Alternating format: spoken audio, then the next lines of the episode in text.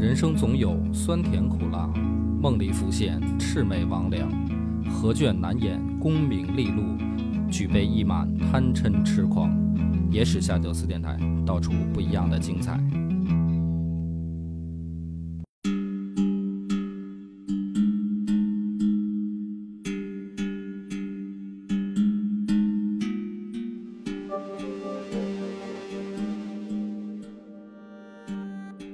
欢迎收听《野史下酒》，我是主播恶霸波。老分子，这一集呢，咱们就是还是请来了嘉宾啊，细菌佛。主要是啥原因呢？上回我跟帆儿哥我们聊了聊这个外星人是吧，宇宙这点事儿，然后我又秀了一下自己浅薄的物理知识，然后我看这个评论，大家对对这个这一集节目呢，先表示了喜爱是吧？但是呢。也是给我们提了一些建议，我你说啊，咱诚恳点啊，人家就是上来砸场来了，对对对，教育你来了，不对，说你是什么玩意儿？说的承认，因为本来呢就不是理科生，就是你让我讲物理吧，我都是胡讲啊，然后大家呢也千万别当成物理听，是吧？这个我们先证证证明一下啊，但是呢，这个就是图一个乐嘛。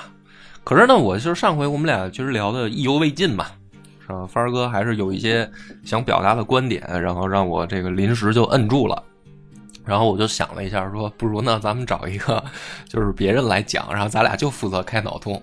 这样呢，反正我们说什么呢，都是脑洞啊，就是我不讲这个原理了，原理呢交给细菌佛讲。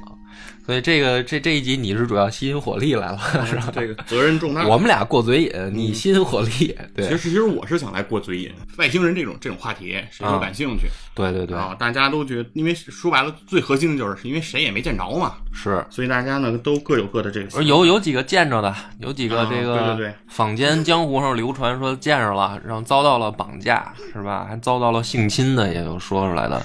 但是问题就是这个事儿吧，怎么说呢？无法证明，好像。就是他自己说啊，说自己被外星人劫持了吧？还有最神的说是飞到这个别人的星球上参观旅游了一下，是吧？我还看过这样的这种什么视频呢，或者怎么着的啊？还写本书嘛？嗯，曾经美国还解剖过外星人啊，还有说发现过外星人尸体的啊，说现在好多人就说美国他们就藏着呢，就是藏着外星人呢。嗯啊，甚至说这个外星人已经跟。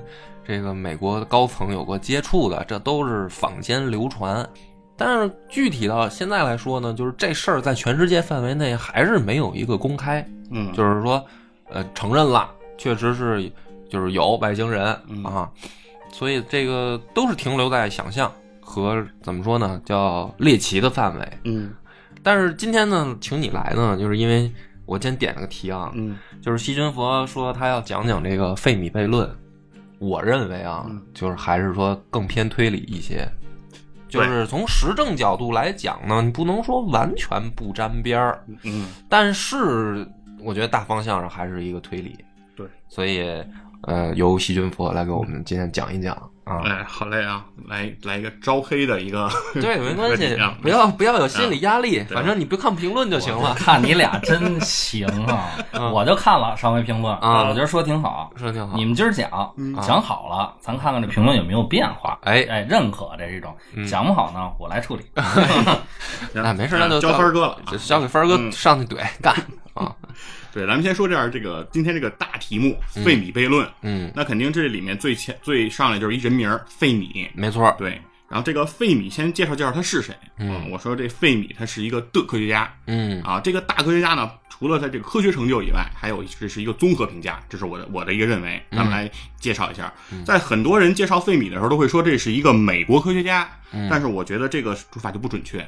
准确来说呢，他是一个美籍的意大利科学家。嗯，因为呢，他是在一九三八年，呃，获得诺诺贝尔奖，在斯德哥尔摩领奖之后，坐船再去的美国，啊，进入了这哥伦比亚大学。那在此之前，他其实一直还是在意大利呀，在这个德国呀，在荷兰啊这些地方从事这些研研究，所以他更多的还是一个这个意大利科学家。明白啊？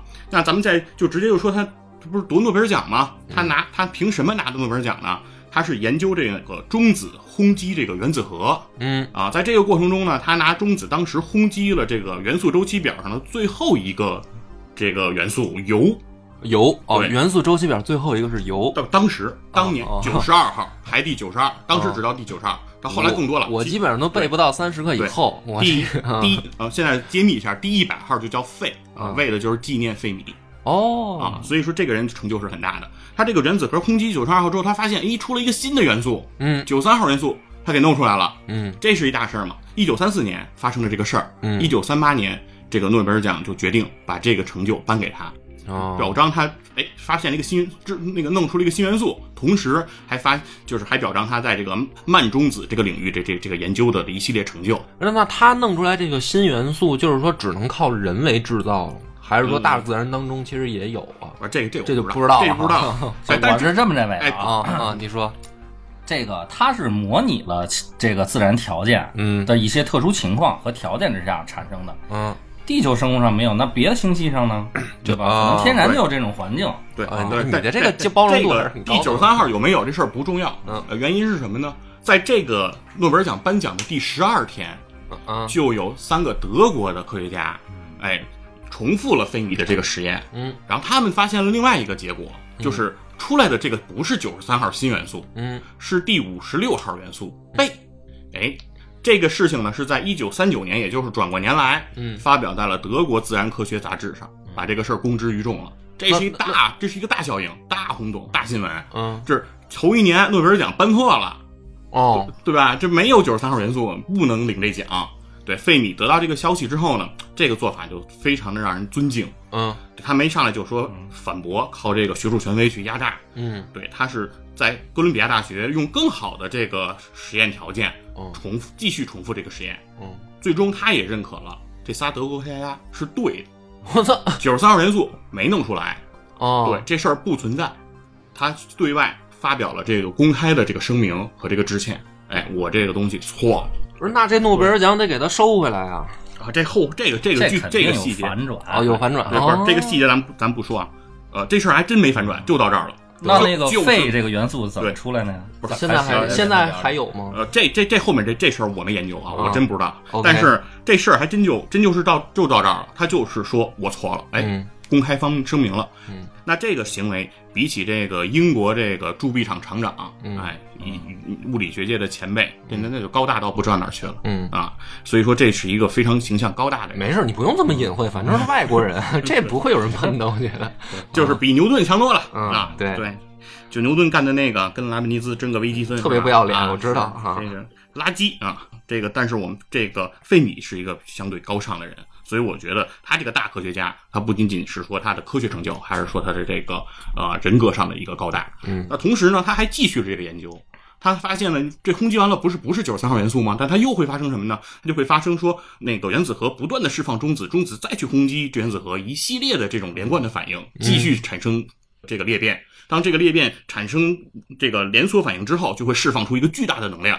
那这个这个假想和和他这个创创想，其实就是未来未未来的原子弹的一个开发，那个奠定了一个非常大的一个基础。所以他其实也是美国这个曼哈顿计划的一个牵头人。所以我觉得你讲这个就特有意义，在于就是说，坊间好多人就是说，呃，原子弹什么这个都是外星人偷偷送给地球人的这个武器啊，然后为了把地球搞得越来越混乱。其实你就是了解一下费米这个人，他呃怎么说呢？发现这个怎么说新武器的这个过程，就感觉还是你要是真是外星人给的话，他按说第一次就成功了，就是他不用说啊，别人还他妈质疑他一次，然后他还出来致歉。对，是吧？？就是说，我觉得那就是偷偷给的，那直接咱们就是就是奔着那个方向去，不就完了吗？还整这些干嘛？这是我我想的啊，所以我觉得这说是有道理。对，就是、所以说这个费米发就是原子弹的一个诞生，其实是源自一个错误。嗯啊，源自诺贝尔奖颁奖上的一个错误。嗯对，所以说其实这个世界都是很奇怪的。那同时呢，这刚才说了是一个意大利人，但是他为什么为了美国啊研发出了这个原子弹？那是就是因为当时在一二二战三八年是吧？对一九三八年他年嘛他，去的他去的这个美国，那就是因为那个时候二战已经开始了。是的，啊，费米的夫人是个犹太人，嗯当时在这个意大利和德国都遭受了一个非常迫害迫害，对，非常大的一个迫害。同时，那个墨索里尼也是希望费米，然后就是加入到这个法西斯的这个阵营中，为法西斯来去贡献力量。但是费米在这个时候其实选择了和人类的这个大义站在了一起，啊，到来了就抛开了国界的这种对对他的束缚，就是听这么一介绍啊，发现这个人是一个怎么说呢？道德高尚，是吧？然后人人格修养没问题，而且还有这个很怎么说呢？很高超的学问。嗯，结果他提出来的费米悖论，对吧，所以这个事儿就是让我们说，有有的时候好多，比如说帆儿哥啊，你提出来的好多想象为什么不成功？就是因为你还不够出名儿，你知道吧？你要是能够做到说像费米这样，嗯，就是你先在这个科学领域证明了自己的能力，然后你再提出来你的这个胡思乱想的推理，那就能成为这个举世瞩目的悖论，是吧？因为我觉得费米的悖论这个事儿。对，其实对不是很科学的那种。对，就先直接说一下费米悖论，他说的是什么吧。其实最原始，其实他就是在一个呃午饭的时候，嗯跟另外三个科学家对闲聊天儿嗯然后呢，就大家正好当时也是外星人的这种报道新闻特别的多，对其实他们其实是在吐槽，就说现在这个新闻界呀，就是胡来，就是喝完了，我觉得啊可能就是吹个牛逼。这种情况，帆儿哥基本上每个月 会发生无数次。是，但是帆儿哥这个好多的理论之所以没有成为举世成名的悖论，就是因为帆儿哥还没得过诺贝尔奖。你要是照这个方向努力一下，我觉得你可能比他提出的悖论还可能主要就最后剩剩废酒了，废身体。对对。这费米悖论的意思是说什么呢？就是说你们觉得外星人有没有？嗯三个科学家就觉得说宇宙这么浩大，宇宙的发展时间一百三十八亿年这么长，在这种维度、空间维度和时间维度上，那外星人文明有可能的可能性非常大呀。没错。对，然后那费米就问了他们一个问题：哎，那你们说既然可能性这么大，说肯定有，而且你们都觉得还不止一个，可能还挺多。因为我觉得他有就是他有，他就肯定不止一个。啊，对对吧？就是说，你按照这个逻辑来说，他只要说有，他就绝对不是一个对啊。那问题就在这儿，就是说到目前为止啊，就是我看到这个的时候啊，嗯我觉得我也能提出来，就是这他妈谁不会啊？就是咱俩分儿哥，你就说吧，今儿喝完酒，你说你相不相信有外星人吧？是吧？我就是了，啊，兄弟。对这个悖论啊，恶霸波能提出来，嗯帆儿哥就提不出来，因为帆儿哥说我就是啊所以恶霸波你可能会问说肯定有，对啊，我说那个哎这个可能性这么大，哎那我咋就没八看见星？星云那么多奥特曼，操，都哪儿呢？我小时候我都想找他们。三颗花生米喝成这样，我以为去日本就能看见啊，对然后发现都是都是看的不是特这个摄，都是穿着皮套子。有一回我记得还还说呢，有一小朋友说说操，你看这个图上有拉锁了吗？我说不可能，我说人家是 M 七八星云飞过来的，你还拉锁？后来长大了，我操，很失落。嗯，说说这个费米，我觉得大科学家不会是说这个只到这儿为止，对对对他一定要说，我提出了这么一个问题以后，我用科学的对，方法去论证是是它这里面其实费米悖论它为什么叫做悖论？它不是说一个费叫费米问题，嗯它的悖论指的就是说这个外星文明存在的可能性非常的大，嗯这个极大的可能性和我们目前对外星文明的这种探索的程度有一个极大的矛盾。嗯这个就是费米悖论啊。那我们来梳理一下，说这个费米悖论，它这个包括后来后来的人，然后对它这东西继续的探索的一些发现。那首先我们来介来先说说这个宇宙啊，嗯宇宙诞生到现在一百三十八亿年，地球到现在四十六亿年，地球上有生命出现是在地球大概诞生十亿年左右的事儿，三十五亿年。你这都说生命最近我都不知道，对我就知道五千年差不多。然后真 真核细胞的出现是在十五亿年前，嗯然后这个多细胞生物是十亿年，然后植物四点六亿年，动物三点七亿年，这后面就会发现就会发现变快了。恐龙就是当在动物刚刚出现了一一点一七亿年的时候，就是两亿年的时候，恐龙就横行了。嗯然后元七百万年出现，嗯哎，大家看这个计量单位就开始变了，就变成万年了啊。嗯，现代智人的定型大概十五万年距今，十五万，嗯对，农业的产生有一万年的历史。嗯，然后在这个苏美尔这个文字符号，距今大概五千年。五千年对，这跟我们华夏文明是差不多的，差不多了我们也是五千年。进入到我的这个领域了。是你别管我们夏商周断代断的清楚不清楚，嗯但是公元前二十一世纪，禹传子就家天下，哎，我们就这么说。然后呢，还往下说吗？人类大规模使用化石燃料，距今三百年。登月发生五十年前，互联网到普及到大众到现在大概二十多年。对，对，我们会发现什么呢？这个人类文明的这个发展的速度，是，从有生命诞生到现在，真是越来越快。对科技的这个发展也好像越来越快。对，所以说这这里面就会说产生一个说法，就是我们的科技文明发展是一个指数级的一个对对对，嗯它发展的速度是非常快的。最近这 A 股也指数级了，嗯，嗯对。蹦啊！那它的发展如果这么快，那费米就说，如果有一个文明，嗯，早于我们开始发展嗯一百万年，对这个一百万年对于这个宇宙一百三十八亿年来说嗯太小了，所以比我们快一百万年不叫事儿。是那它应该到我们这儿非常轻松，但为什么他们没有呢？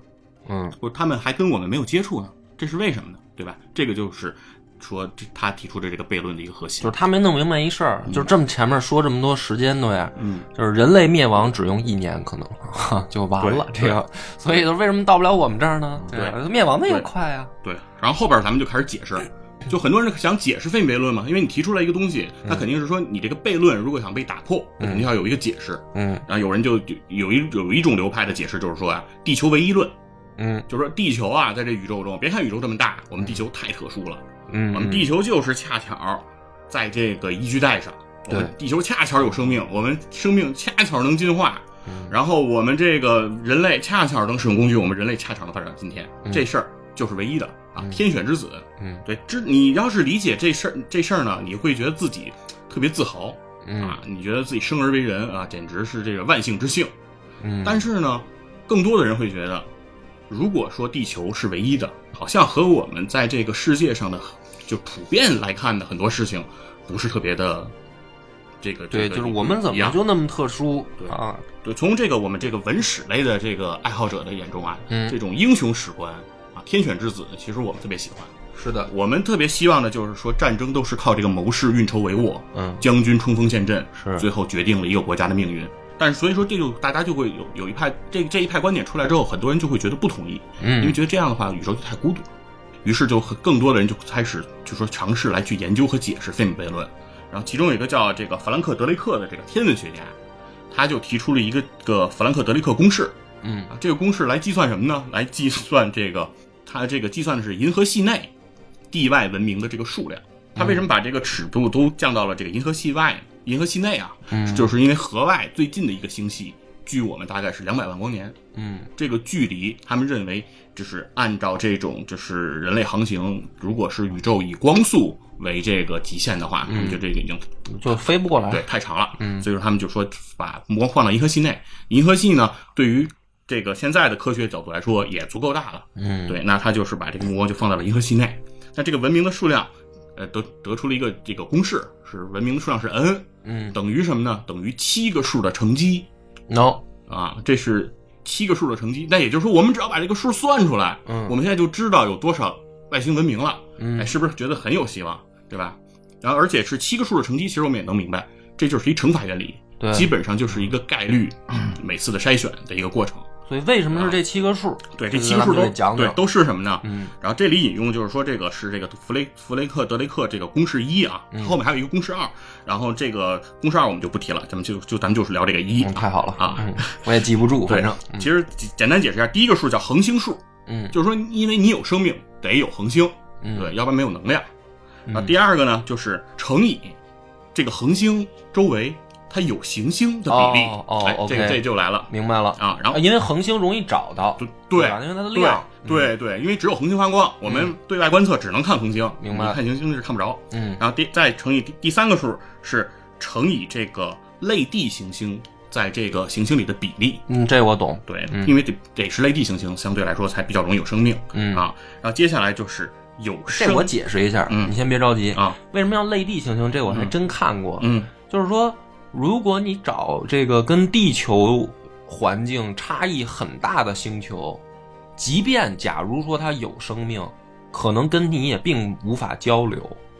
就是它的，比如说这个行星跟你的地球的这个环境差异非常大，它可能里面就是有生命，你并不认为它是生命，对，就是那就是超越我们理解了。对，就可能超越你理解，或者说你也知道它是生命，但是根本就无法交流啊。对所以说这个我们要找类地行星的关键原因在这儿，就是你找外星人，你总得找咱能一块儿坐下喝两杯的这种，你不能说是吧？他在酒里泡着，然后他就是一个液体，然后你是一固体，这个没法聊，主要是你说回头再喝错了，把人喝进去怎么办？对，然后这是关于这个星系环境的一个比例，前三个数定了，然后后边跟着的三个数是什么呢？就是有生命进化、有生命并可以发生进化的比例。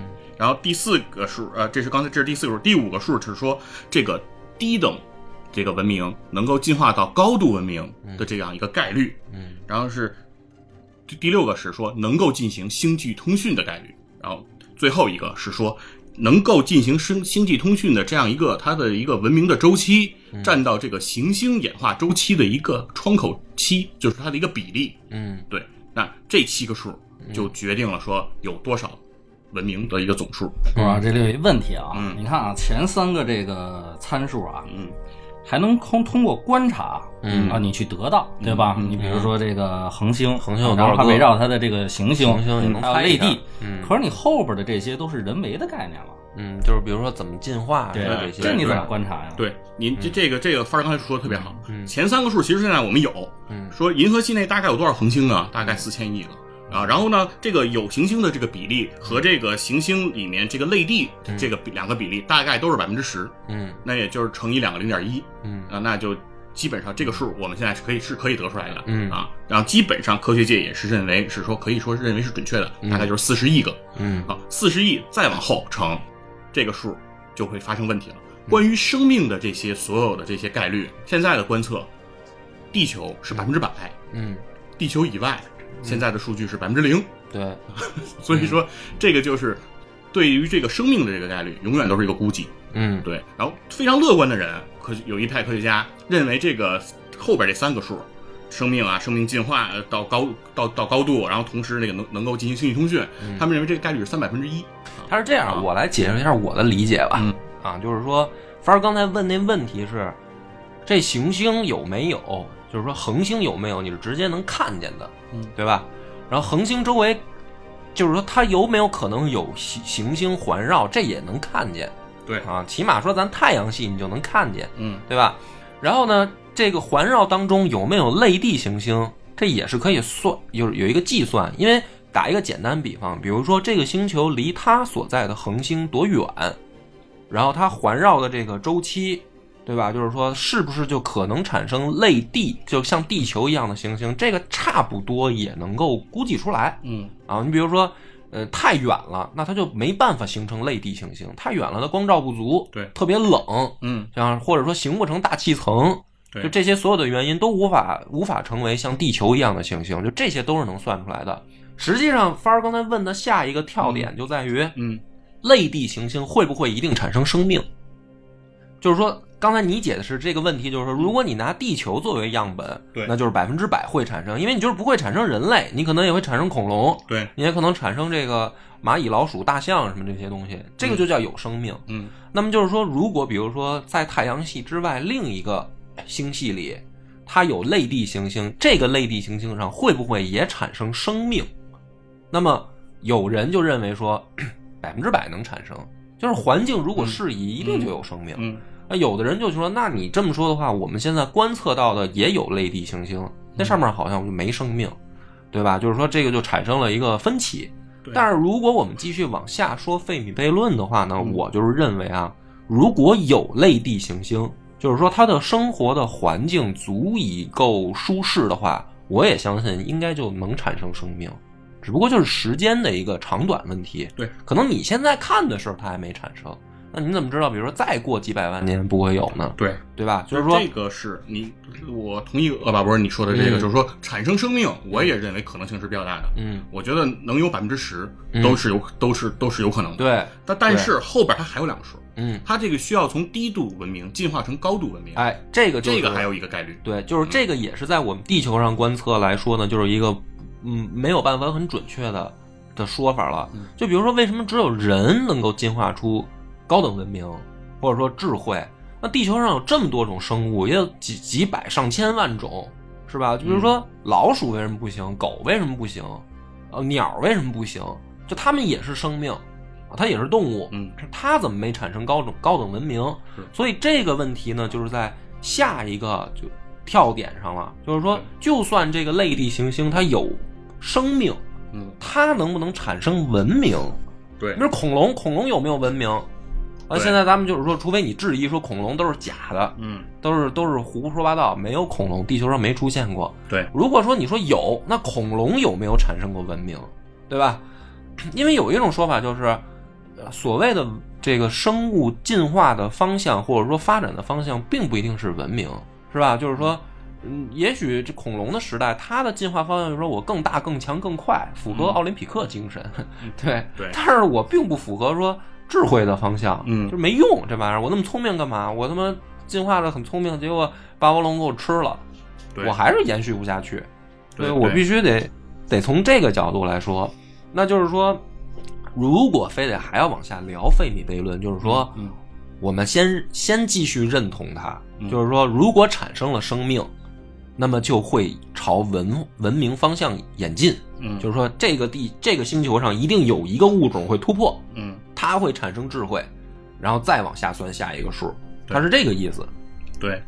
然后后面你刚才提的这个质疑的是咱们说这个低度文明到高度文明，然后这怎么定义啊？这这些问题，嗯然后咱把这先再搁置，再看再看这第六个数，叫做说可以进行这个星际通讯。嗯那目前我们人类其实还是没有做到这件这件这件事情。嗯当然说我们是因为我们也没有通讯的对象，对啊，啊，在我们这个这个环境中，对，而且呢是说文明向文明的进化也是一个方向性的选择，那就是说向外，星辰大海是一个方向，嗯。向内，对吧？往虚拟的角度去走也是一个方向。嗯。但是说我们首先有人会提出说，我们可能现在坐着这些人，我们是不是都是一个缸中大脑？嗯对吧？大家其实都是在一个这个呃这个这个躺在那儿了，对对吧？靠一个培养皿，然后其实这些东西东西都是虚拟设计出来的。不太不理解费劲的，就去看《黑客帝国》，对对对啊，这就比较能容易理解。就是《黑客帝国》的那个那个时代。嗯那就是因为为什么呢？是因为当文明如果走到那个方向的时候，大家就会觉得说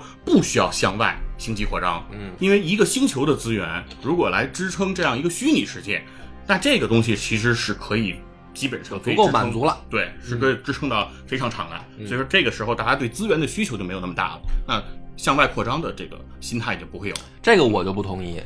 就是说，如果一个生物物种演化出了高度文明，它一定会走向星辰大海。嗯因为就算你的物质足够丰富，够你这个种种族延续到这个世界的尽头，对吧？就是物质够丰富，嗯。但是你这个星球也有寿命，嗯，对，然后而且你有可能遭到这个无法抵抗的外来毁灭，比如说什么行星撞击，嗯嗯。或者说比如说你围绕的这个太阳到到岁数了，人家退休了，嗯啊，那你这个星球的，你就尽管你还能那个 有很多什么铁呀、水啊、空气呀，嗯。那也不行，你这星球就就到死的时候了。对，所以我就说，如果一个文明它演到了演演进到了高等文明的时候，它一定会走向星辰大海。就是说白了，所谓的缸中大脑这个，嗯还是时间拉的维度不够长。嗯如果你把它放足够长的话，你就发现这并不是最后的解决办法。就是说，你早晚还会有枯竭的那一天，或者面临星球毁灭的那一天，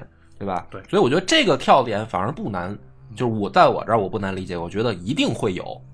对，嗯，对因为你说从古代咱们的这个祖先就知道仰望星空，嗯他他绝对没有说 移民的需求，嗯对吧？那他为什么仰望星空呢？咱得种地啊，你得知道四时啊，嗯是吧？你得知道这个冷暖、雨水啊什么的。他就在仰望星空。他比比如说他仰望星空的时候，他就知道了最起码的天体知识，比如嗯太阳、月亮嗯这些星辰。让咱们说这个，从孔子的时候就拿北斗星老说事儿。嗯他为什么呀？他难道想星际移民吗？嗯不是。那么就是说，只要演化出了文明，他一定会仰望星空。就哪怕他不想走，他为了地上这点事儿，他也得看看天上。看着看着，我觉得他就想，就是说世界这么大，想出去转一转的这个念头就一定会产生，对吧？就比如说，我是这么理解这个事儿。你是你接着往下说。对，其实我也同意波儿的这个想法。所以说，在我看来啊，认为说，即便是他发展出缸中大脑、发展出黑客帝国的那样的一个文明，但是在我们看来，其实那个也不叫地外文明了。嗯因为是一个我们无法跟他沟通和交流的，嗯它是完全是一个孤寂的一个状态。对那这个这个东西，地外文明它即便有，跟我们没关系了。所以我们也就不用再讨论这个这个这个问题了。嗯那所以说想说什么呢？想说这个弗兰克德雷克这个公式，嗯大家就会知道说后边这仨数的这个乘积这个事儿没有定论，嗯。你可以说它无穷大，你也可以说它无穷小，嗯。所以说得出是几没用。对，所以，所以说这公式给了我们一个这个这个只是这个作为一个对给参考给了我们一个思标路而已我觉得。这可以不叫公式，你就变成七个考虑的元素就行了、嗯啊。这把他那个诺贝尔奖撤掉，嗯，应该的，应该的，你是不是突然觉得自己也有戏冲击一下诺贝尔奖？啊没必要，没没必要的，嗯，对，然后然后当当然这里面还提到的就是第七个问题，嗯就是说这个能够通进能够进进行这个新星际通讯这个窗口，嗯占到你这个星球它整个的这个时间演进文明的这个时间嗯有多长？对吧？那这里面就是其实一个很大的问题。嗯从从我们现在来看，地球现在是四四十六亿年，嗯我们预计地球在这个还可以继续坚持，还可以继续坚持五十年五十亿年，嗯就大概我们现在在三十七八岁这样一个水平线上。嗯，对，那就是说，这对于整个地球来说，人类文明的出现其实是非常短暂的。其实你跟我跟你这么说，可能说出来有点可笑。当我知道这个太阳可能还能坚持几十亿年的时候，我心里还是紧张了一下。后来我一想，我为什么要紧张？我也不太明白。你可能对这个数的量级啊的理解啊，不是，你还得就是感受感受。，对，就是我他妈，我他我我第一个第一次看到这个东西的时候，我紧张了一下，我说哎呀，怎么办啊？太阳要完了。后来想了想，说操，确实它对于你这个生命体来讲，这就叫做永恒，约等于永恒。约等于永恒。对我说我他妈也就再坚持几十年，他这事儿应该跟我问题关系不大啊。后来我也自己琢磨了一下，但是但是我为什么说这个事儿啊？我还是这个意思，就是说，我想起有一天如果有终结的时候，我会害怕。你别管它多长，嗯你就是明白我那个意思啊，就是说你别人都是就是说你这不就杞人忧天吗？操，几十年一年以后，你你早你肯定没了，是吧？那我都紧张一下，我觉得那因为它要毁灭呀，我觉得挺恐挺恐怖的。对，它可以是一个很大的数，但是感觉上它还是有还是有有了尽头。对，嗯，这就挺恐怖。你万一要有轮回转世呢？那我怎么不可能活几十年呀？是吧？几十亿年，对。嗯，所以说这里面就会就会大家会想说，人类发展到了现在，很多人都会觉得说，那人类肯定是不是说死于这个地球的毁灭而毁灭，嗯而是人类在会先于地球文明会自我就进行了毁灭。对嗯，就这个其实更恐怖。我这个必须得再插一段，嗯也就是说，现在我一定要呼吁大家环保，你知道吧？嗯，不是真的，你别乐。你看啊，因为我看过那个有一些那个环保组织拍的片儿，就是说，比如说这个塑料、电池，就是好多这种东西，它没办法自然分分解，或者说它它要经过很长时间，可能几百上千年，你现在造出来这玩意儿，随手一扔的东西，它才能被地球自然分解掉，而且是没有产生危害啊，不是说埋到土里这事儿就完了，或者你烧了，它都会产生危害。就是说，咱们现在可能没有感觉，嗯就是你会觉得说，我每天都有有塑料袋儿啊，就是家里谁没有电池啊？嗯但是就是一个家庭这样，中国就有多少人？十多亿人，每一个人都会产生这么一点儿一点儿，然后过几十年这就得有多少？它没有办法在短时间之内分解掉，就是说，就别说等着什么行星毁灭或者太阳灭了这事儿，就是你就别也别说爆发核战争什么的，就是比如说我们随手乱扔的电池、塑料袋儿，如果发现不了妥善分解它的办法，我觉得可能过不了几百年，地球就被完全污染的没法生存了。就去就那个数就更近。你比如说，如果科技突然发达了，是吧？咱们都能换成这个嗯机机械身体了，然后给给你的意识什么都给你装在机器人里啊，你活个几百年不成问题了。嗯对吧？那个时候你发现我操，地球完蛋了，就是因为因为你还在肉身的时候扔的这些塑料袋儿跟电池，你就对吧？我就觉得这个其实是值得呼吁一下的，嗯，就是你从自己做起。你比如说，你不要不要是，你别呼吁了，我觉得你这都不是问题。就现在这病毒能不能过去都两说呢。这这我也得给你剪了，这不能说啊。嗯嗯嗯，然后先不打岔，你继续说。安安慰一下波儿啊，嗯就是我有一个学地球物理的一个南大的那个呃研究生的同学，啊，对他我就说你是科学家，来你给我说说这个、嗯这个你们跟我们想问题有什么不一样？嗯，对，刚才你担心这些问题，都不会发生吧？那他是这么告诉我的，啊就是说这个人类文明到现在，如果你现在摁一个暂停，啊人类全没了，嗯我们这已经破坏了很多这个生态了，对吧？嗯嗯但是生态多样性的恢复，嗯对于地球来说，十几万年足够了。哦，就是说，人类所谓的环保，嗯。不是保护地球，地球用不着你保护，地球也不怕你糟蹋，哦。对。但是你糟蹋的是自己，是你没办法在这个地球上继续生存而已，哦。而不是地球毁灭。对比如他会说说现在都会说是吧，人类这个气候不断变暖，温室效应，他会他说你们都说担心这个，但是从地球演进的这几十亿年来看，嗯。现在的地球不是它最热的时候，嗯也远不是它最冷的时候。哦历在整个地球演进过程中，比这热的多得多的时候有，比这冷的多得多的时候也有。对，哦刚才我就想说这事儿来着。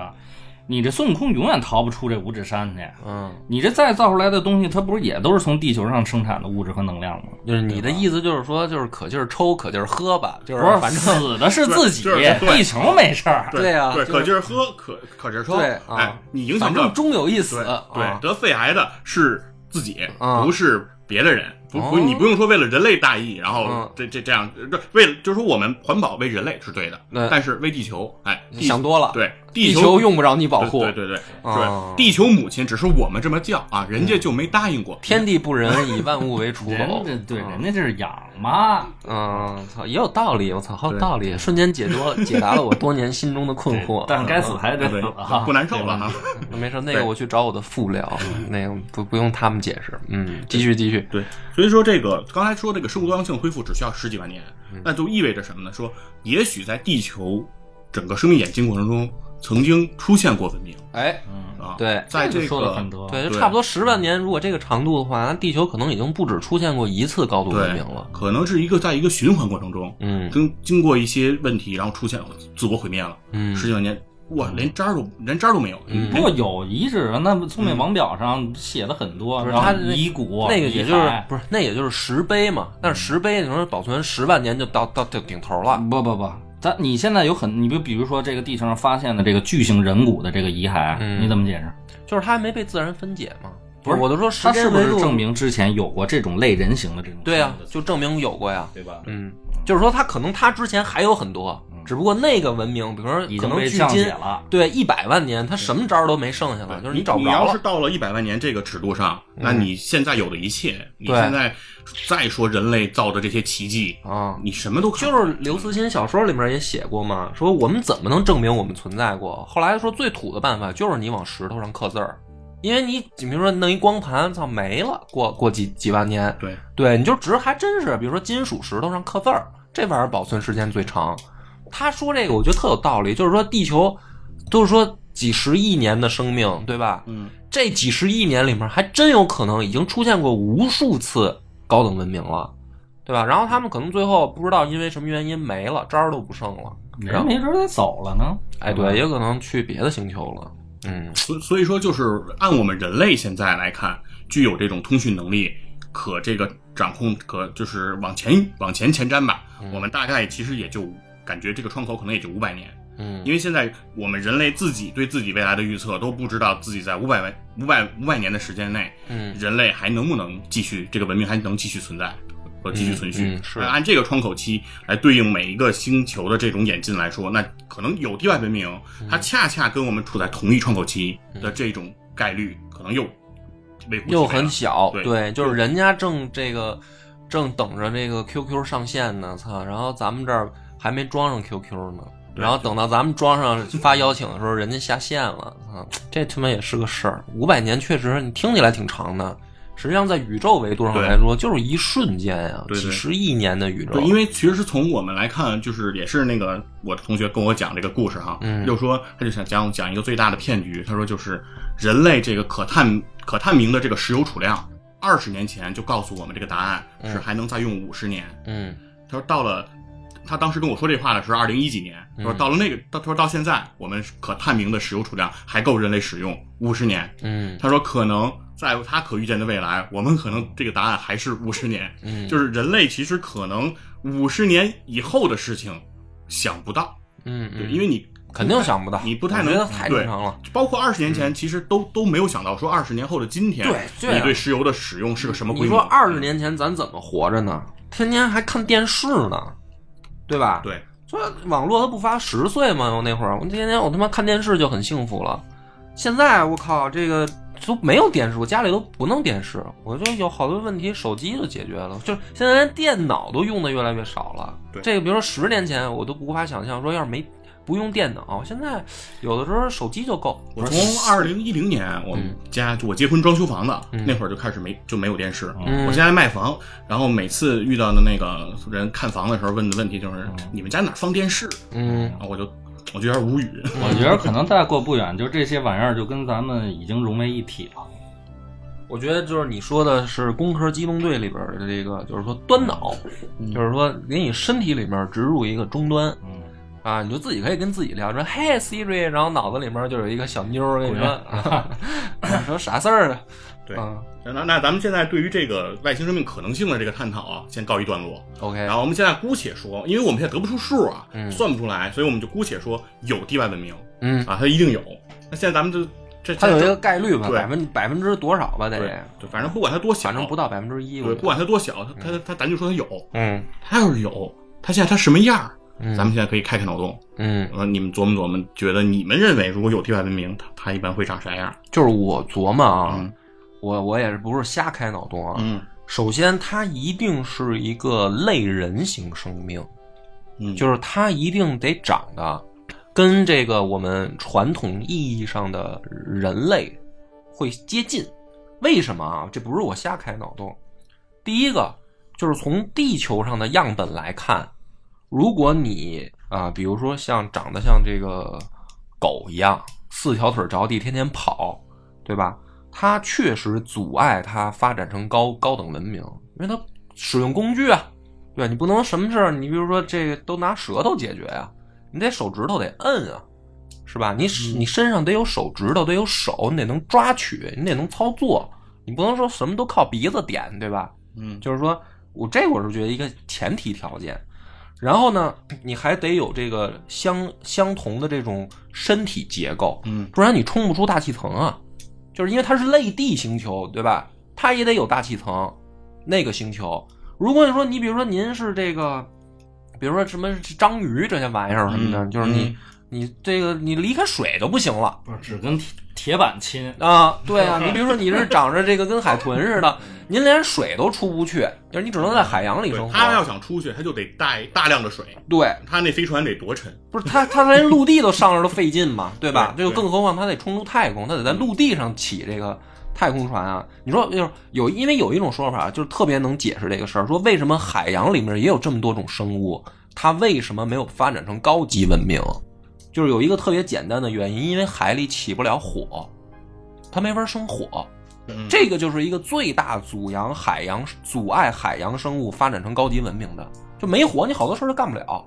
所以就是说，我说这么多，我简短截说，就是说，嗯如果有外星人的话，嗯他不能说长得跟人完全一样，但是他应该会接近，嗯就是他起码得有能操作的这个身体部件儿啊，嗯然后他的这个人这个结构，比如说他的这个身体的构造，比如说他也得是内内骨骼，对吧？骨头在里面，肉包着，嗯他不能说长得跟甲壳虫似的，那玩意儿都很落后。他为什么长成那样？那是因为他要靠外骨骼保护自己，那就是低等生物，嗯对吧？就是说我猜应该跟人长得会有些接近。我跟你看法就不一样啊。哦生物多样性啊，嗯就喜欢听。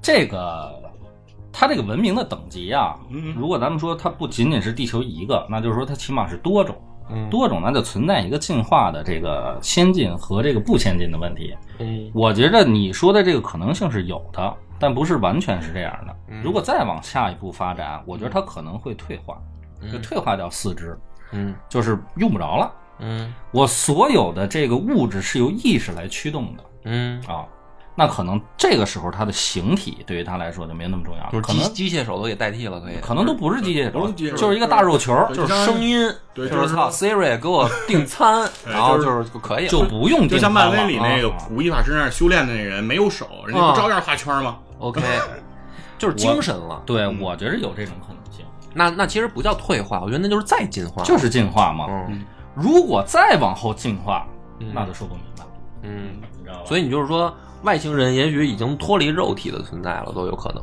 呃，这只是其中一个，当然也有说嗯跟类人型的，那只不过刚刚进化没多长时间。啊，就是跟咱们处于差不多水平，对刚他妈脱贫致富人家那就不像脱贫致富了，啊。人家追求真实的奥义了。OK，行，那那个我来说说我这个想法啊你。快你说说啊，你们俩的都比较具象，比较宏观，然后说说微微观层面，咱们考虑这个事儿。嗯首先是说我们人类最需要什么呢？水和氧气。嗯但实际上呢，这两个事儿可能对于外地外文明来说，不见得是必须的。因为水是什么呢？其实是我们这个生活中不可缺少的这个溶那个溶这剂。个这个我知道，水是 H2O。对，水是溶剂嘛，它就是说是一个我们认为最好的一个溶剂。嗯，但对于外星地外生命来说不一定，对吧？像土卫二其实就已经看到了说用这液态甲烷形成的海洋。嗯啊，那这个东西对于他们来说，可能水并不是必须的。对，因为水如果不是必须的，其实温度就没那么苛刻。因为嗯水最大的一个问题就是只是在零到一百摄氏度对对对才能是液态。是的，对这个问题其实是限制了我们对于文明的一个想象。想象对，那第二个呢就是氧气。其实氧气呢也不见得是一个必须提供能量的一个载体它可以它。可以吸二氧化碳。对人其实为什么会死？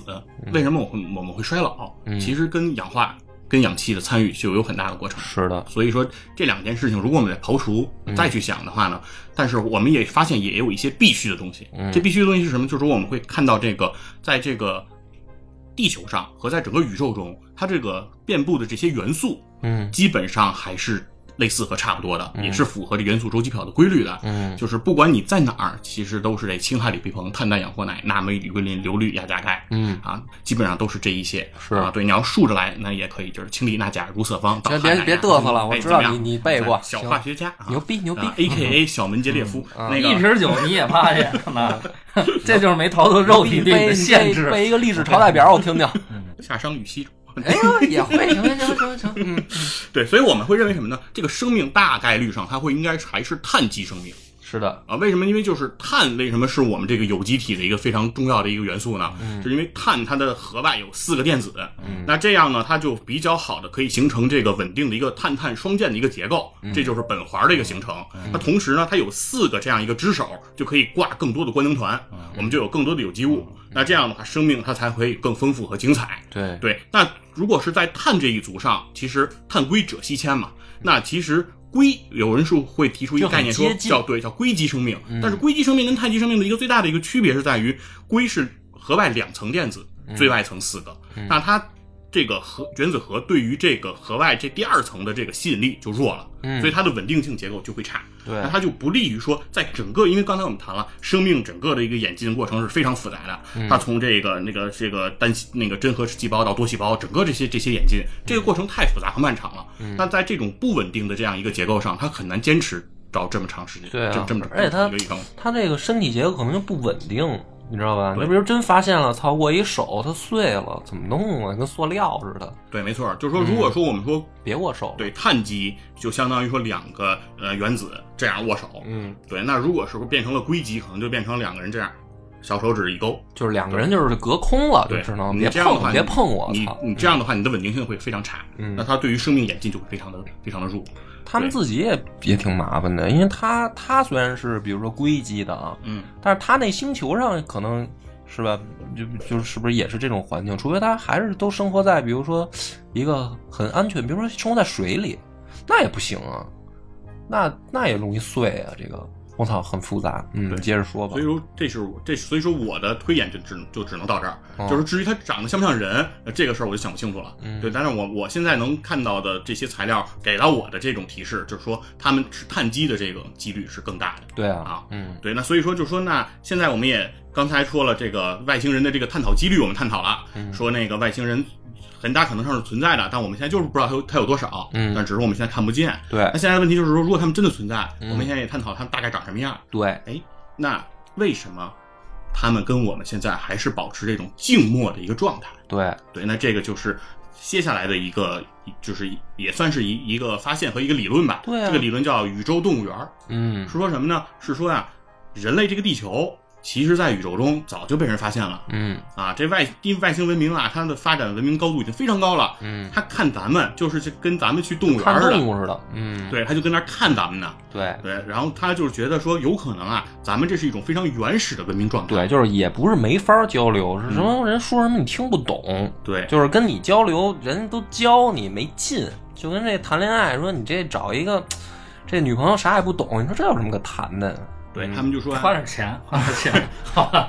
也没法那个没法握手，操，那你说怎么谈啊？就是说人家就可能就会觉得说你这个文明非常原始，非常的低端，非常的基础，跟你没话。对，但是呢，他们又觉得非常的宝贵，嗯因为他们已经发展到这么高端了，嗯所以他们就会非常怀念。咱们现在也这样嘛，怀旧，对啊复古，养宠物嘛，为什么要养狗啊？他也没法给给你帮给你帮什么忙，他就是可爱，看着挺可爱的。就是说他们是不是在这么看咱们？嗯但是有有人就说了，说这个宇，你如果你说地球是宇宙动物园儿啊，我们也认我们就是个动物园儿，嗯，但是动物园儿如果存在的话，嗯还是有游客的，就是啊，游客可能应该是说，我们仰望星空，发现天上都是飞船，然后上面写着各种标语，什么有大座，快来参观什么的，就应该卖票，在咱们这儿动物园嘛，应该看。对说哦那他们为什么就不来呢？对然后就说咱们要去动物园儿，不仅咱们想看，咱还想喂，对咱还想互动。对。还想逗弄，说这都是咱们的这个人性的驱使。嗯。他们怎么就没有这个想法呢？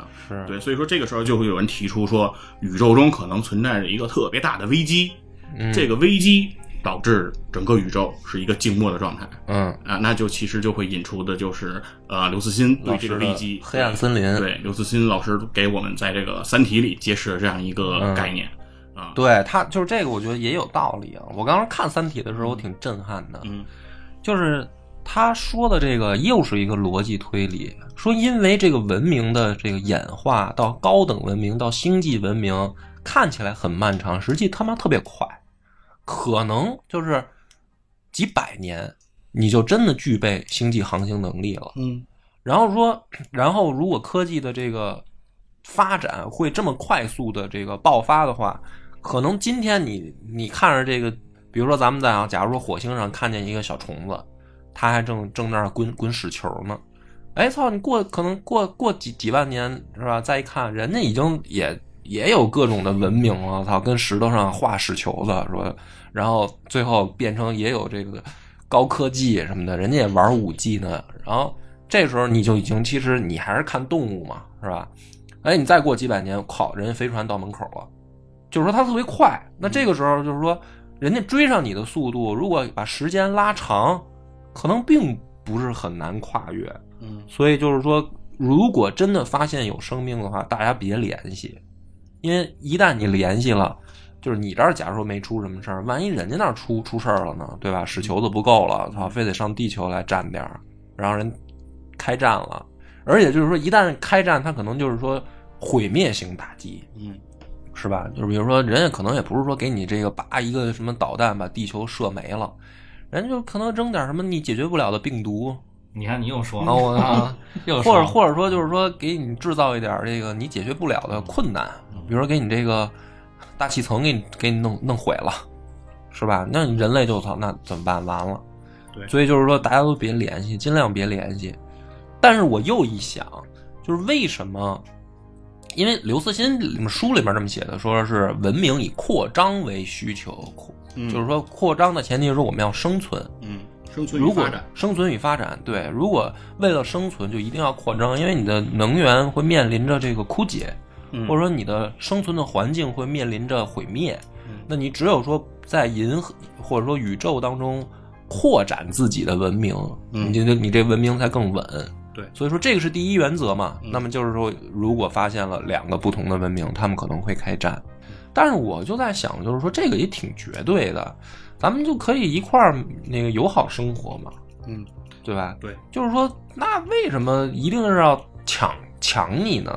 不是这个决定权就不在于你了，就是因为他比你更先进。对啊，我就就是说，能不能共同生活？这个是这个先再把这个黑暗森林这个东西理一下啊。嗯它这个黑暗森林这个体系这个理论，它的存在有两个公理。它先设两个公理，第一个公理其实不是刚才说了，就是说对于文明来说，生存与发展是它的第一要务，这是他首先考虑的。嗯。那这是他必须要去解决的问题。嗯。那第二个呢是说宇宙的总质量，物质总质量是不变的。嗯。那就会发现一个问题：当人文明这个发展、生存发展的时候，它会和质量守恒产生一个矛盾，那就是我的资源永会永远会面临枯竭的时候。对对那那个时候我不得不向外扩张，实现星际殖民。嗯那所以这个是它它的一个公理的一个法则。那在这个过程之下，为什么会出现黑暗森林呢？嗯是说，首先第一个，刚才波儿其实讲了，就是说为什么屎壳郎推屎球突然特别厉害，这个叫技术爆炸。嗯那技术爆炸这个事儿呢，其实对于我们人类现在来看，我们非常容易认认同，是因为认为我们的文明到今天，其实刚才说了，就很短。对人类出现文字符号才五千年，嗯但是我们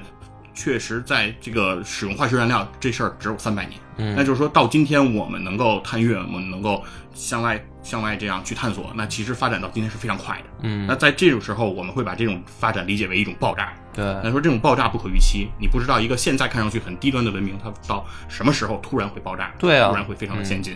那接下来的第二个，它的一个推理推论是什么呢？就是猜疑链。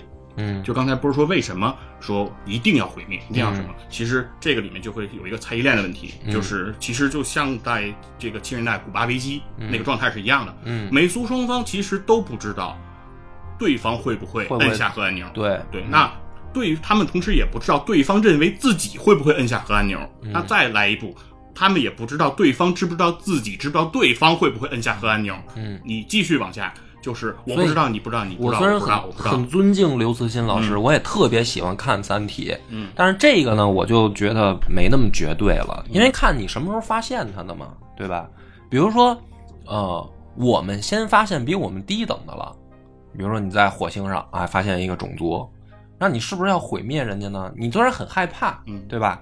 就是说你怕他，比如说，哎，过几百年，哇，科技爆炸了，然后跟咱平起平坐了，但是他现在毕竟还没有嘛，那就是说我们可以去干预嘛，比如说我们就是以神一样的降临到这个星球上教他们嘛，说哎大家要和平相处啊，大家不能不能打不能闹啊，排排坐分果果啊，就是你教他几百年，你帮他发展起来，然后最后他说咱一块儿生活，对吧？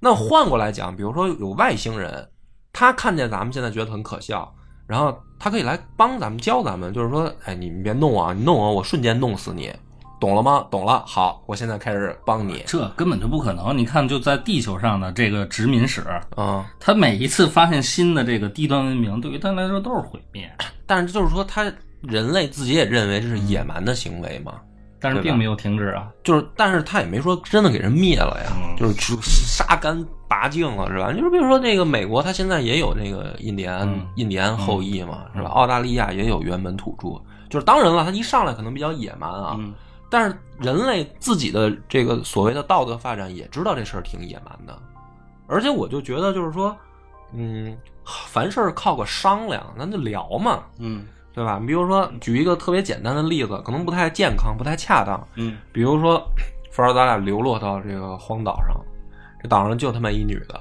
嗯是吧？嗯你要想繁衍你的这个后代，你就得把她给霸占了，你就得干死我，我也得这么想，我也得干死你，要不然我他妈就断后了。就是不能坐下来聊聊，说操一三五你，二四六我，咱就一块儿过呗，就是就剩咱仨了，还非得弄死一个，何必呢？如果产生这种状态，这女的一定会用一招制衡，分化咱俩，以保证她的安全。啊人家要不愿意呢，啊，对不对？那就咱俩弄死他呀！对他这得折腾咱俩，离间咱俩。所以就是刚才你说的，你要《三体》里也写着说，给你派一个质子过来，嗯搅和你。搅和，所以如果发现低端生物或者高端生物发现咱们，它不会是明目的来，嗯它，就暗中的来引导你的一种方向。哎，也有可能，但是这也算有接触了呀，嗯，是吧？是，我觉得这也有接触，那后来这不是三体星人也、也跟地球发现确实弄不过你们啊，你们太太他妈绝了，要自爆式袭击，操，走了，这不是也就这也是一种交流？不是？你看古代，因为我看历史嘛，你说嗯各个文明的融融合之前都是战争，但是其实战争也是一种交流过程，比如嗯游牧民族跟农耕民族的这种冲突啊，嗯打了几百上千年，最后你看现在不是也就是一块和平相处吗？就是说冲突可能会发生，但是是不是就是真的说到那么严重？就是说咱俩有你没我，我必须给你弄灭绝了。嗯我觉得在尤其是星际文明之间，这个我可能不太能认同。就是说，所谓你就哪怕说有猜疑链儿啊，嗯但是他能发展出这么高的科技，他就不发展道德吗？嗯就因为一个种族你想延续下去，你一定道德也是一种规律，对对吧？就是说我们这个种族如果想发展下去，那我们就是得用咱们人说的话，你得向善。你天天就想着说我就是丛林原则，嗯我就是我为了活着，我得弄死你，我同类也得弄死你。这个文明根本就发展不到星际文明，他就脱离不了他那星球，因为他自己还天天就就陷入在喊打喊杀，自相残杀的这个这种环境里的话，他怎么可能说星辰大海？嗯所以我就是说，如果在这个逻辑下，按照我的想象，星际文明之间得能聊，不嗯至于说咱们就到了这种地步，就是你死我活，嗯，对吧？就是我这是我的想象。是。嗯，其实就是刚才听波刚才的这个话啊，我是觉得有一种幸福感，哦，是不是？因为这个这是为什么？就是你看那个在看《黑暗森林》的时候，嗯。其实它是发生过两艘星舰，对。对，两个星舰那个驶离了脱离了地球，嗯。成立了这个星舰文明。好了，对，刚开始呢是一片祥和的感觉，嗯。但后来发生的事情就是一艘星舰毁灭了一艘星舰，对。因为这个物质的一个紧缺。对，对，那这个其实这是大刘在这个创造了一个就是猜疑链的一个现实的一个版本。对他给来大家举了一个对来给我们例子，举一个例子，嗯。而且这里面其实他们每一个人都会对一件事情发生的感慨，就是真他妈黑呀、嗯，就是他们看不到人性本恶了，看不到这个未来，嗯。对，然后就说这个人性是这个对，因为他书里面也这么写，就是说我们已经不是不是人了，我们不是地球人了，我们是宇宙人。宇宙人的道德观跟地球人就不一样了，对。我们就必须要这么做了。没错。然后，但是我在现实生活中呢，其实也经常听到一些说法，嗯。人会说什么呢？说这就是人性，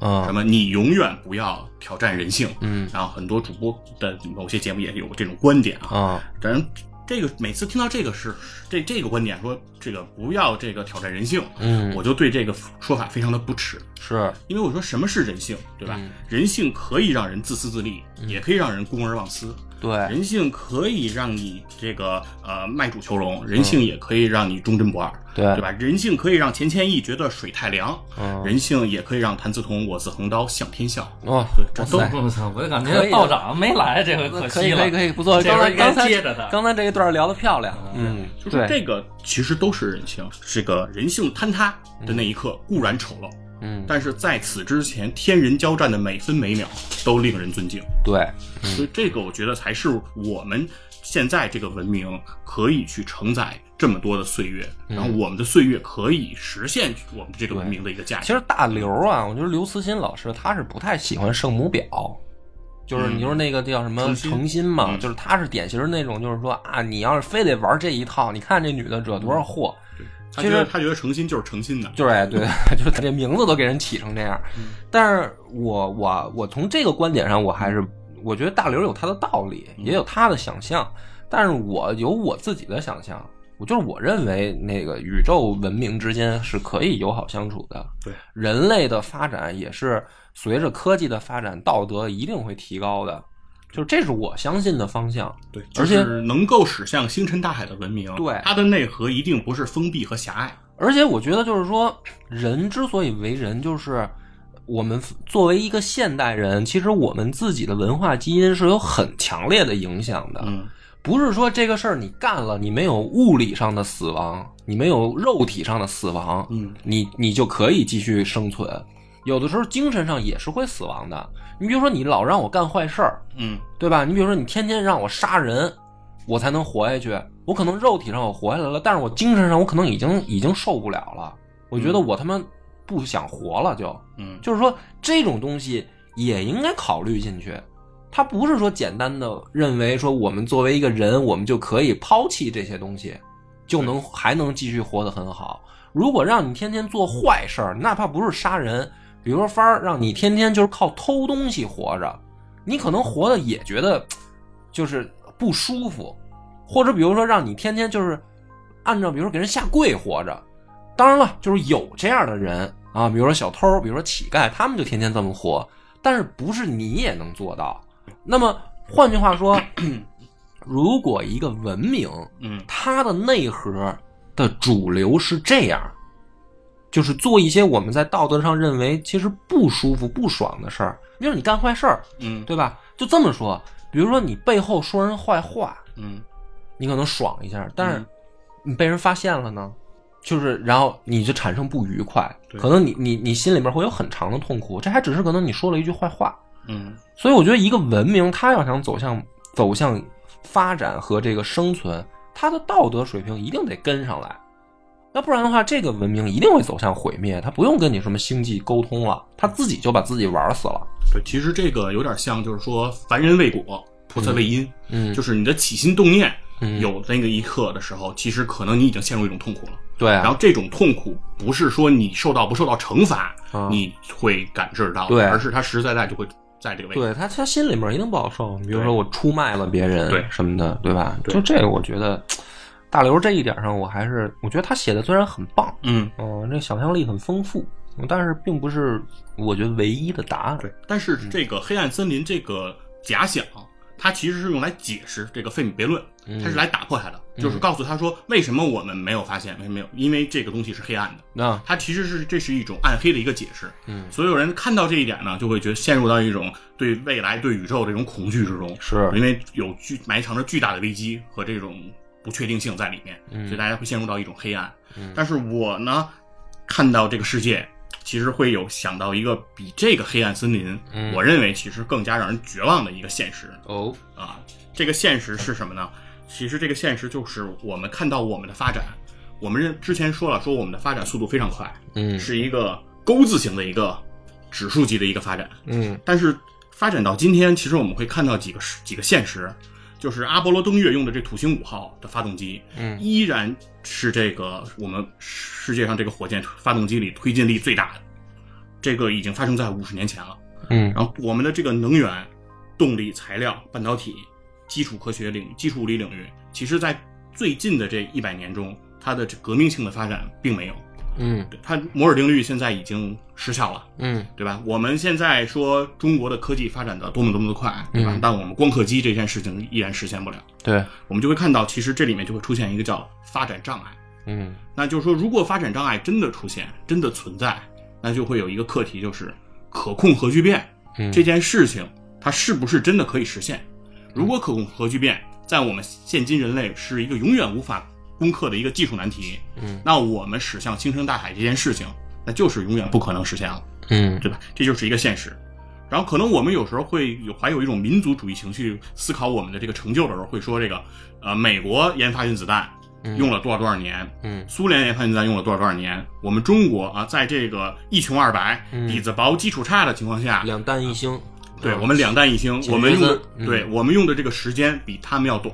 嗯因为我们可以集中力量办大事，嗯我们有这个中国人的这个智慧和勤劳，嗯但是这里面有一个现实，我们却忽略了，就是中国是世界上这些拥有拥核国家中最后一个嗯拥有原子弹。嗯，那也就是什么呢？一个科学的突破是不是能够实现？加一句当时啊，当时啊对当当时，嗯最后一个拥有拥有拥拥有核武器的。嗯那在这个时候，我们就会发现另外一个问题，就是说，一个科学技术是不是能够突破？嗯它最大的核心问题不在于突破它有多难，嗯而在于说这条路是不是真的能走得通。嗯，当我们确定这条路可以走通的时候，可能很快就实现了。你去实现它，无非就是去试，无非就是不断的试错，不断的寻找。嗯，但是当这条路如果是死的，没人走过。对，嗯那你会发生什么，对吧？其实这就是刚才跟波儿聊天的时候，我们会聊到说有一个大过滤器的那个嗯。一个问题，嗯，那就是这个里面就会说，其实人人类文明发展其实是有一个大过滤器的，嗯。那它的最开始第一层是说的是这个星那个行星环境，嗯。这这是这那个是是刚才其实我们就提到了说关于这个呃类地类地行星啊这这些环境，那它第二层说的是什么？是说这个有机大分子的这个可复制，也就是得能转录这个 RNA。嗯。然后第三步是说这个具有这个原核细胞的生命，嗯。然后第四步是说具有这个真核细胞的这个生命，嗯。然后第五步是说有多细胞的这样一个生命，嗯。然后第六步呃应该是这个呃有复杂的这个这个这个这个动物这这样的一一嗯一个层级，对。然后第七个层级是说开始发展出文明，嗯然后有这种社会的这种合作和协作。然后第八个阶段，其实就到我们现在这个阶段，是一个后工业时代的一个一个发展。嗯我们有了很能不能发展成星际？很高的这样一个高科技的一个水平。但是第九层其实是一个最终层，就是说可以进行这种星际的远航、星际殖民去实现。嗯那现在的问题就是，如果假设在这个文明发展中是有一个过滤器的，嗯那如果这个大过滤器它出现在的是一至八层之间，那我们很幸运。都过了，我们对，因为我们已经突破它了，嗯这个瓶颈我们已然被突破。而且就是前面几层还就是说没意识的话，你就自然而然就突破了，对对吧？是我们就是你打你生出来那一天，你就知道这前面的关都过完了，你也没没没努力啥，嗯对，就是相当于说魂斗罗，我们就是现在打到第八关了。嗯现在就告诉你的就是下一关叫水下八关，嗯嗯，这个水下八关没人去过，对嗯有没有？嗯对吧？无数人可能告诉你有，对，但是你就没看见过。嗯对，就是这样一个情况。那如果说这个大过滤器就出现在了第八层和第九层之间，那我们的这个文明的发展可能就不再是一个勾形的，可能就会变成一个变成一个 S 型的，嗯也就是接下来我们的斜率可能会越来越小。是对，那那个时候我们其实会撞到了一个天花板。嗯那撞到的这个天花板就是说我们无法实现这种星际的远航，我们无法实现这种星际的互通。嗯那如果说这个推演是事实的话，那现在我们和外星人没有实质性接触，嗯，那可能他们也有这天花板，对，那可能这就是一个现实，就是因为我们出不去，他们过不来。嗯那这个其实才是说我们看到我们人类的未来，我觉得会更让我会感到一个绝望的一个事情，是因为在我们过往的多少年，我们看我们现在的生活，对吧？就是呃，从我们生出来那个时候，正好赶上改革改革开放的一些成果，嗯。我们会觉得日新月异，每天的生活都不一样。嗯。但其实我们其实现在看美国的这些电影电视剧，其实可能看到人家五六十年代的生活的水平和生活的现状，和我们的现今的差距已经就不大了。嗯。我们是因为我们之前太差了，所以这种时候会给到我们更高的这种对于文明发展的这样一个感觉。就是你这个特别黑暗的想法，也不能叫黑暗，特别这个理性且消极。嗯，我来我来帮你，我来帮你解答这个问题啊。好，啊，我可能能说来帮我解脱解脱。对，帮你解脱一下。嗯就是人啊，是一个特别无聊的物种，你知道吧？他有的时候啊，就是因为好多人说咱们现在没有这么急迫的发展成星际文明，是因为对这个外面没那么大需求。你说现在地球就是还能过，嗯，还能，而且还基本上过得挺好。所以你说你非得去那些这个嗯鸟不拉屎的这个星球上逛逛什么劲啊，是吧？还花那么多钱，你说得花多少纳税人的钱啊？嗯造一会舰给推出去，推出去到那光秃秃的星球上弄点石头，你说这没没用啊？就是好多人是有这种观点啊，我不是说这对，因为有一些这个所谓的呃航空的科学家也好，还是说天天体的这个物理学家都说你们这个层级太低，就是你这么考虑问题，这个水平太低，这个不是人类发展的方向。我说一我的，就是大家能理解的，人就是有时候挺无聊的，他其实需要沟通交流。嗯这种沟通交流呢，星际文明之间并不一定要靠航行嘛，嗯是吧？就是说，你只要产生沟通，比如说，我们发现多少光年以外有一星球，那儿有一外星人，嗯。你不一定非得过去跟人握手嘛，你该在这边打信号，是吧？你就是就是说发点什么信号让人观测到，比如说我们，哎，你看我这把太阳遮住，你看不见了，然后我又、我又我又打开了，你又能看见太阳了。摩斯密摩斯密码大家都知道，你就可以通过这么简单的一个操作，你就传达复杂信息，对。对吧？那这样的话，我们就其实就可以做到星际通讯，嗯。就是你你虽然过不去，但是你知道那儿有，然后看见了，或者他看见我们，他在那儿打信号，我们也打信号，这也是一种沟通交流。对，对于人类这么无聊的物种呢，这个特别有意思，就是特别需有需要。就或者换句话讲，比如说咱们互联网出来的时候，流行上网冲浪，上网冲浪冲啥呢？比如说什么聊天室啊，什么这个 OICQ 啊这些。当时你说可能你碰上一个这个远，比如你在这个北京，他在海南，你可能你说心里面大概知道你也见不了面儿，对吧？嗯但是为什么我们还要聊呢？嗯啊，因为你这儿，比如说啊，已经大雪纷飞了，人家那儿可能穿一短袖满满处乱跑呢，对吧？或者在现在互联网发达，我们可以做国际通讯，嗯然后？我们发一个邮件就可以让，比如说你这儿是白天，人家那儿是晚上，你都可以交流。嗯还有人谈恋爱呢，嗯网恋，对吧？嗯就是人类这么无聊的物种，它沟通的需求特别大，嗯就所以我觉得，如果到星际文明之间，其实只要能沟通，嗯这就特有意义。就是如果有外星人啊嗯，并不一定你要飞过去。就是你刚才说我们的天花板碰到我们无法做星际航行嘛，对，没关系，我们在这发信号就行了。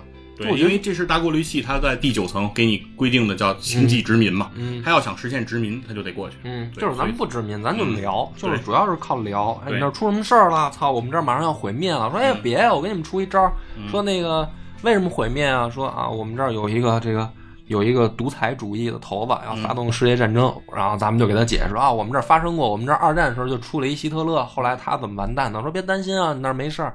我操，这也挺好的，互相星际文明之间给一种慰藉，说别别担心啊，你们能扛下去，多棒，对吧？我觉得嗯，就是积极一点嘛。对，就是引申一下刚才波儿刚才说的这个事儿啊，就是也是想说什么，就是现在科学界会认为所有声称发现了实体外星人和这个外星飞行器的这些发现，他们认为都不用去关注和关心。嗯其中的一个原因就是说，如果有外星文明，如果人类和它的第一次接触，嗯一定是在信息层面的，啊，绝对不是实体层面的。对，这是这就像说说你如果要是想去一个地儿旅游，你决定不是说闭着眼就上飞机的，嗯你在之前一定是做攻略，至少你得看看那地儿在哪儿的。对，这这是一个现实嗯啊。另外呢，其实也是一个刚才你说刚才不是说的这个关于这个呃纳税人的这个反应的这个事儿，嗯。其实这这个是在七十年代，其实就有一个非洲的修女给 NASA 写过一封信，去质疑说美国投入了数十亿美金在这个火星计划上，嗯，为但是非洲仍有还吃不上饭呢。对那么多的这个难民和这个疾疾病加加的这个儿童，嗯，而为什么不去把这个钱投入到拯救这些贫苦的人类上？嗯。对，然后 NASA 呢就有这个航天员去给他做了一封回信，当然这回信呢非常长，他前面是讲这个国会的这个财务计划，就是说每笔钱都有它的出处。嗯，NASA 拿到的钱也并不是说所有的预算，嗯。对，然后援助的这个预算依然会有，但这它是另外一个流程啊，不归他们管。另外，他会讲了一个故事，就说这个四百年前德国一个小镇的一个伯爵，那个乐善好施，一直是帮助很多人。但同时呢，他也发现了一个怪人，这个怪人一直就在磨这个镜片儿嗯啊，然后看在这个磨镜片之后观察这些细小的这些这这个细小的这些生物，然后观察他们的这个这个进化，然后于是这个伯爵呢就资助了这个怪人。当时很多这个贫苦人就不解，说你把本该救助我们的钱啊投投入给了这个人，那让他来去天天干这种无聊的磨镜片这个事儿。嗯但最后呢，其实这就是显微镜的发明。嗯，对，那就是这个人就老列文虎克了。就老厉害了。对，嗯那就说这个这在中国也行，要是没有磨磨铁杵那个，可能我们就没有李白了。对，，所以说就是说，就是但是对显微镜的发明，确实对于人类去解决疾病，对吧？去这个在生物领域的这个探索，有一个翻天覆地的一个变化。那其实航天呢，对于这个人类也是这样的。那比如说我们的这人造卫星，其实帮助这个这个粮食这个生产，其实有很大的一个帮助。对啊，对，就是那咱们主席说嘛，给导弹装上眼睛嘛。对，然后同时呢，呃，NASA 宇航员说，除了粮食生产以外，粮食如何分配也是一个大的问题。嗯那国与国之间的隔阂是很难去密合的。嗯说，但是什么事情可以让国与国之间人类能够站在一起嗯去看待和面对？其实这里面就是面向外太空的这种探索。对，说他说，当阿波罗十三号这个从外太空坠毁的时候，嗯它多大气层？它可能会落到地球的任何一个角落。嗯但当时国际社会都表示说，只要落到我的境内，我一定会全力施救是，和这个保护。对对对他说这个时候，因为当时是七十年代，美苏还是这种冷战状态，嗯就当时苏联也表示，落到了苏联海域内，苏联绝对会给予最大的一个支持。他说，同样，如果是苏联的航天器发生了这样的问题，美国也会给予同样的援手。那这个其实是人类可以去站在一起共同面对的一个非常好的契机。我还想起来那个一个美剧，嗯就是也是最近看的，叫《太空部队》，嗯不知道你们看没看过？这里面有一段啊，那个剧大家不用看了啊，就是没什么意思，嗯。但是这里面有一段话，就是这个太空部队的这将军啊，他被提了到这个就是议会上，嗯就是让他去答辩，嗯就是说你这个 NASA 里面花了好多钱，嗯然后你每一个钱就是每分钱你怎么花的，你总得给我们一报告吧。然后呢，说我交报告了呀。然后那个报告拿出来说，这就是你交的报告，上面全他妈涂黑了，都是机密，就是就是就是能看见几个字儿都不多。说你这叫狗屁报告，全是机密。嗯说说操，那没办法，说真的是机密，不能对外公布。说那那好，不说机密的事儿，我就问你一个，说你给这个宇航员发射那个苹果，嗯给他发射苹果让他吃，说吃点别的不行吗？你知道发射这一个苹果花了什么几十万上百万美元吗？嗯说就是为了让他吃个苹果，嗯就是你花了多少纳税人的钱？你能解释一下这事儿花的合理吗？嗯然后呢，那将军就说啊，虽然它是一个搞笑的影视剧啊，嗯但是这将军就说说说我为什么要发射这苹果？我给你解释，嗯因为苹果是圆的。然后大家说操，又开始扯淡。他说你别着急，你听我说啊，嗯说我们的这个宇航员在太空航行的时候，可能要面临几个月喝不上水，要喝尿，嗯然后我们这个物资提供的没有办法让他很生活的舒适。嗯他们为什么要抛弃自己现在幸福的生活，在太空里飘着？他是为了我们人类的这个使命，或者说叫有更崇高的事儿吧。嗯但是说他他当当他在那个孤立无援的太空的飞船里面飘着的时候，要喝尿的时候，我希望能给他一个苹果，因为这个东西可能让他想象地球就是圆的，这个东西是地球的土地里面生长出来的东西，所以为了让这些宇航员能够在太空里面啊吃到一个苹果，我认为这个事儿很有意义。嗯他能够吃这个苹果的时候，想起来他为什么在这儿飘着，为什么要喝自己的尿，就是 这个可能比你刚才 NASA 那封信啊，就是说什么国际之间、嗯。呃产消除这个争端啊，就是能团结合作，可能更荒诞，或者说更举的不恰当。嗯。但是其实它反映出来一个问题，就是恰恰因为我们是人，嗯。就是人他要有更高的追求，对，然后他要有取舍，所以在仰望这个星辰大海的时候，人就是要要有挑战精神，他要去，也许这件事没有任何的物质回报，甚至就是没有任任何的物质回报，对但是这就是人，这就是文化基因的影响，嗯就像说，那个没有没有发现新大陆的时候，有航海家。当然了，有人说啊，他们是为了什么淘金，他们是为了找新的殖民地什么的。但是人就是这样，可能不是所有人，但是一定会有一部分人，他们想去探索未知，然后他们想去在更更广阔的空间里面去去去发现新的事物。就是人每个人都这样。我我们如果每天只是说我为了吃吃三顿饭，嗯然后回来这个生孩子，那你的人生过得毫无意义。就是你一定是要有一个自己的追求，对吧？对可能是你你愿意创作一首歌曲，嗯然后或者说你愿意写一部小说，嗯那这个都叫追求，这都是探索探索。就是你的生活要有意义的话，都是在这个基础上。如果真是像那些人说的那样，说我们就把钱花在最基本的生存上，我们不用往上追求，只要这地球上还有人没吃上饭，这份钱就不能花到这些地方上去，嗯那就不是人了。其实，因为你活着毫无意义，你只是为了让所有人吃饱饭的话，那人就没有发展的动力和需求。所以我觉得不可能，嗯。就是只要人还这个种族还存续，嗯。他一定会迈出这一步的。对，行吧，我所以说我来嗯表达最后一句话哈，就是也是源自 NASA 的那封回信，嗯。它的最后一句就是，呃，引自这个非洲的一个圣人阿尔贝特，他说：“我每天忧心忡忡，但是仍怀着美好的希望。嗯，很好，太棒了，嗯，感谢大家的收听。我们的微信公众号叫“柳南故事”，柳树的柳，南方的南。如果还没听够的朋友，欢迎您来订阅关注。